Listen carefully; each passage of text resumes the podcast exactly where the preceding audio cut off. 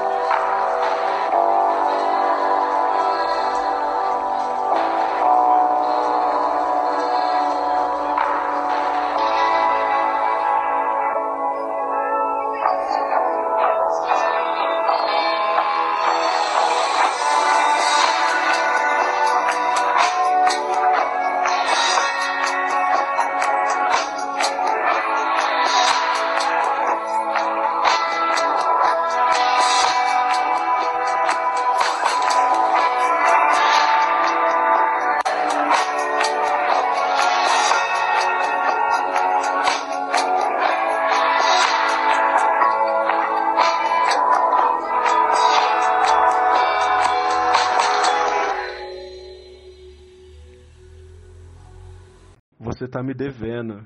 Eu sei, mas não posso te pagar agora. Ainda nem saí para catar papel. E mesmo se tivesse saído. Infelizmente eu não posso fazer nada. Você quer ficar sem beber água ou dar água pros seus filhos? Você não pode fazer isso comigo. Posso sim, e vou fazer. Desculpa, assim como você, eu preciso muito do meu dinheiro. Você quer que eu faça o quê? Dá teu jeito, eu sei que você consegue. A única coisa que eu sei é que eu vou voltar pra pegar meu dinheiro. Ferreira saiu e Fernanda continuou pegando água. Como vou conseguir esse dinheiro agora? Preciso dar um jeito, não gosto de ficar devendo ninguém, não. Foi para casa. Antônio, Cassinho, corre! Vocês vão se atrasar para a aula. Tamo indo, mãe, peraí. Chama sua irmã e fala para ela que hoje ela vai catar papel comigo. Vou chamar. Cassinho entrou para casa. Vai levar só uma? Que boba! Com os três ajudando, você conseguiria muito mais dinheiro. Cuida da sua vida. Se eu pudesse, eu não levaria nem a Marina, só que ela ainda é muito nova para ir para a escola. Que mulher doida! Os três filhos saem de casa, descalços. Tchau, mãe. Até depois. Cuidado, meninos. Até mais tarde. Vem, Marina, vamos? Já tá tarde. Mas, mãe, eu quero dormir. Que dormir o quê, menina? Não posso te deixar aqui sozinha, não. E se algum vizinho resolve entrar dentro do barracão e começa a implicar com você? Não vai acontecer nada, mãe. Deixa disso, Marina. Preciso ir. Vem logo. Fernanda começou a andar e Marina foi atrás. No caminho, quando Marina estava catando papel, Fernanda viu, de longe, os políticos conversando com as pessoas da favela e ficou brava. Lá vem eles. Só chegar perto do dia de votar que esses bandidos aparecem. Ninguém merece. Que, mãe?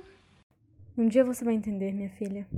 Mas eles são legais. Sempre quando vêm pra favela, trazem comidas. Justamente por isso, querida. Só aparecem em época de eleição, distribuindo as coisas para ganharem votos. Quando ela estava falando, Marina pegou do chão o jornal. Fernanda viu e puxou da mão dela para ler. Previsão para 2022. Ainda mais pessoas morrerão de fome e frio se algo não for feito. Ai, Meu Deus, mais uma previsão. O mundo está perdido mesmo. Vamos, mãe. Precisamos de mais papel. Tô com fome. Fernanda deixou o jornal onde a encontrou.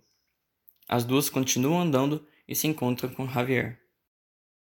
Oi, Fernanda. Bom dia. Que linda você está hoje. Oi, Javier. Bom dia. Como está? Estou bem. Pode falar comigo, querida. Ah, esses políticos sem vergonha. O que eles estão fazendo que está te incomodando? Tudo! Ainda mais agora que é época de eleição, adoram vir para cá comprar nossos votos. Como assim comprar votos? Eles vêm na favela com a intenção de conseguir nossos votos. Nos prometem coisas que não vão fazer para nos iludir e votarmos neles.